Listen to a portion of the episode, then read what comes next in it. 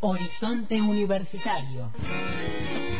Diálogo abierto con la universidad pública. Comunicación de la vida académica y las voces de sus protagonistas. Vinculación, investigación, análisis, debates.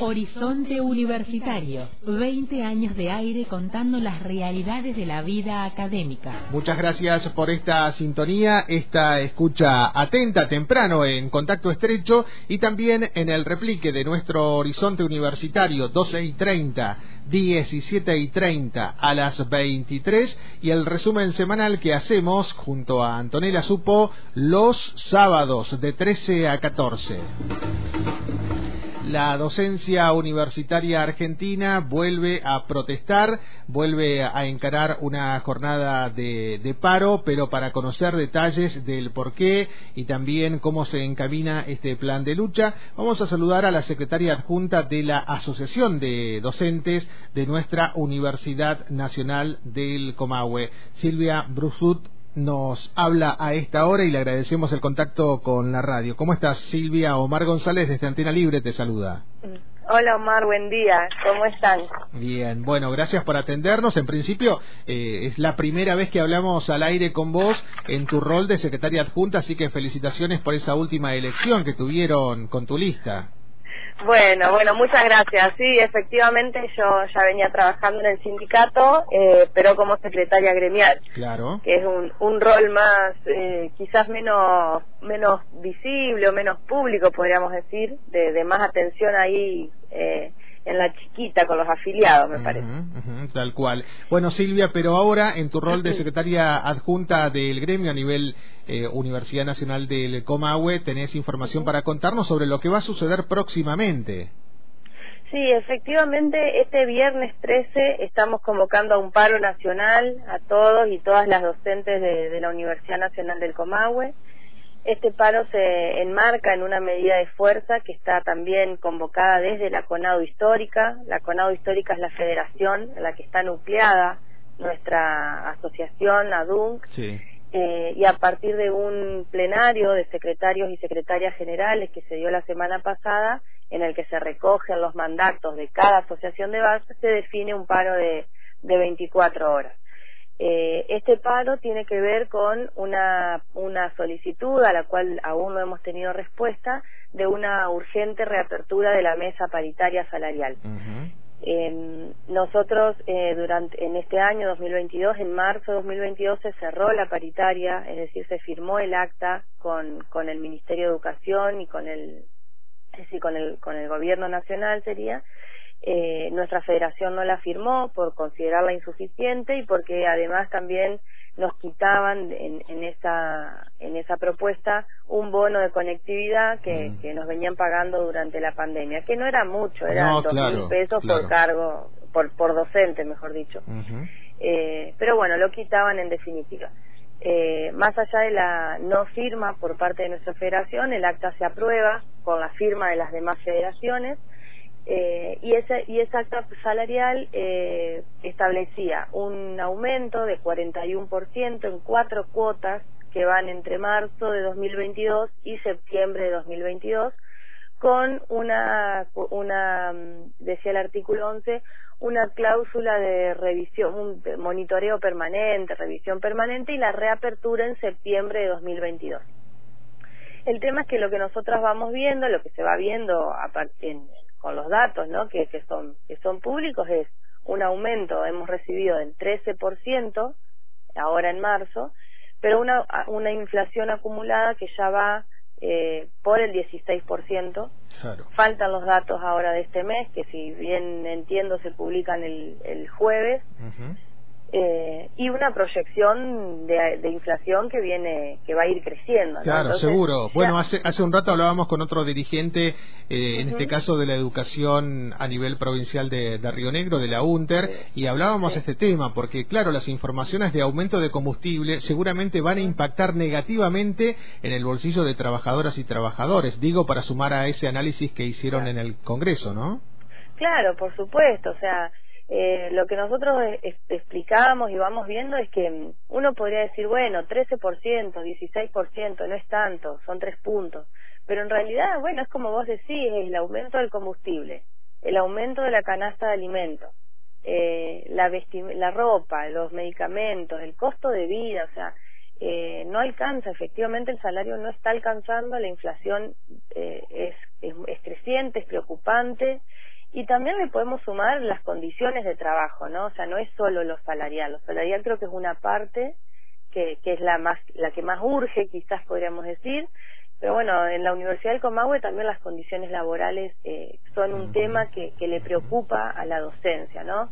Eh, las cátedras que tienen excesiva cantidad de estudiantes y pocos docentes, es decir, hay cátedras que tienen 300, 500, 600 estudiantes y la misma cantidad de docentes, o sea, trabajo, una sobrecarga de trabajo inmensa. Eh, estas cuestiones que yo te digo de la virtualidad, la presencialidad, sí, se volvió a la presencialidad, pero hay partes, hay actividades que se siguen sosteniendo de modo virtual. Sí, tal cual. Eh, entonces, bueno, el deterioro de nuestras compus, de nuestros celus, el, internet, entonces es una sumatoria de, cuestiones que hacen eh, de mucha complejidad y, que, y, que en ese contexto entendemos que es necesario al menos sentarse a revisar esa, esa, ese acuerdo salarial. Tal cual, hablamos, a discutir. hablamos con Silvia Brusut, es secretaria adjunta de la Asociación Docentes de nuestra Universidad Nacional del Comahue, por el paro nacional de la docencia universitaria y preuniversitaria el próximo 13 de mayo. Ya has planteado algunos de los temas que se dialogaron, se debatieron y votaron en el plenario de las secretarías generales de los gremios de base que nuclean a la CONADO histórica, pero aparecen dos, Silvia, que también me parece que merece ahí un, un apartado eh, para, para explicar qué está pasando, ¿no? Por un lado, la defensa del sistema jubilatorio con movilidad y el refuerzo presupuestario para nuestras obras sociales universitarias. ¿Qué pasa con esos dos puntos? Bueno, sí, lo de, lo de la defensa del, del tema de jubilatorio, eso es como eh, un tema que, que aunque hayan considero personalmente momentos en los que pareciera no, no estar en peligro, creo que siempre hay que estar alerta, siempre hay que, hay que defenderlo, eh, porque son, bueno, son los regímenes que nos van a, definir los modos de, en los que nos vamos a jubilar, eh, nuestro, nuestro, nuestro salario cuando, cuando estemos jubilados como docentes o como docentes investigadores universitarios. Entonces, si bien eh, podríamos decir bueno no hay no hay alguna amenaza así como muy muy concreta muy palpable en este momento me parece que es necesario estar alertas en el marco de este contexto complejo también en el que está el país y la economía nacional claro. y por otro lado la, las obras sociales universitarias eh, ahora yo no, no tengo datos precisos no pero las obras sociales universitarias como la que tenemos nosotros, que, que es OSUNC, eh, son obras sociales que, que, que viven de los aportes que hacemos nosotros y nosotras los, los docentes de la universidad y los no docentes de la universidad. Eh, y por ejemplo, en, en, algunos acuerdos, como hemos tenido en el 2018, una acta paritaria que se firmó en 2018 con sumas en negro en nuestro salario, eso impacta eh, bueno, negativamente en las obras sociales. Entonces, son obras sociales que son eh, solidarias, ¿sí? que sostienen, nos sostienen a nosotros y a nosotras y a todas nuestras, a, todas nuestras familias, eh, y que bueno, eh, en función del, del, del, poco aumento en nuestro salario básico, eh, los aportes que recibe la obra social eh, son pocos, y a veces también va sucediendo que al ser obras sociales, hablo principalmente por SOSUM, ¿no es cierto?, en, este contexto regional, eh, comparadas con otras obras sociales de trabajadores y trabajadoras del Estado, por ejemplo, de la educación, de Neuquén, de Río Negro, eh, que a veces tienen quizás poco margen de negociación con los colegios médicos, ¿no? Entonces a veces aumentan mucho los, los coseguros o se van cayendo los, los, los convenios, los acuerdos, ¿no? Eh, en ese sentido también nosotros reclamamos un, desde la CONAU histórica eh, un refuerzo para las obras sociales de las universidades nacionales. Bueno, Silvia, el paro nacional entonces de la docencia universitaria y preuniversitaria planteada a nivel nacional, como decís vos, para este viernes 13 de mayo. Seguimos en comunicación permanente por si hay que seguir informando sobre este tema y otros. Esperemos que rápidamente aparezca esta convocatoria a la paritaria salarial para hablar de estos otros temas que tienen que ver también con el bienestar de la docencia universitaria y preuniversitaria. Gracias por el contacto con Antena Libre, Silvia. Bueno, gracias Omar, gracias y que tengas buen día. Lo mismo, hasta luego. Bueno, hasta luego. Silvia Brusud es la secretaria adjunta de la Asociación de Docentes de nuestra Universidad Nacional del Comahue. Viernes 13 de mayo, paro nacional de la docencia de las universidades nacionales, paro nacional de la docencia preuniversitaria, la CONADO Histórica exige la urgente convocatoria a la paritaria nacional te quedaste con alguna duda sobre el tema planteado, podés retomar esta charla en www.antena-delmediolibre.com.ar. Horizonte Universitario, 20 años de aire contando las realidades de la vida académica. Nuestras emisiones de lunes a viernes, 7.50, 12.30, 17.30 y a las 23.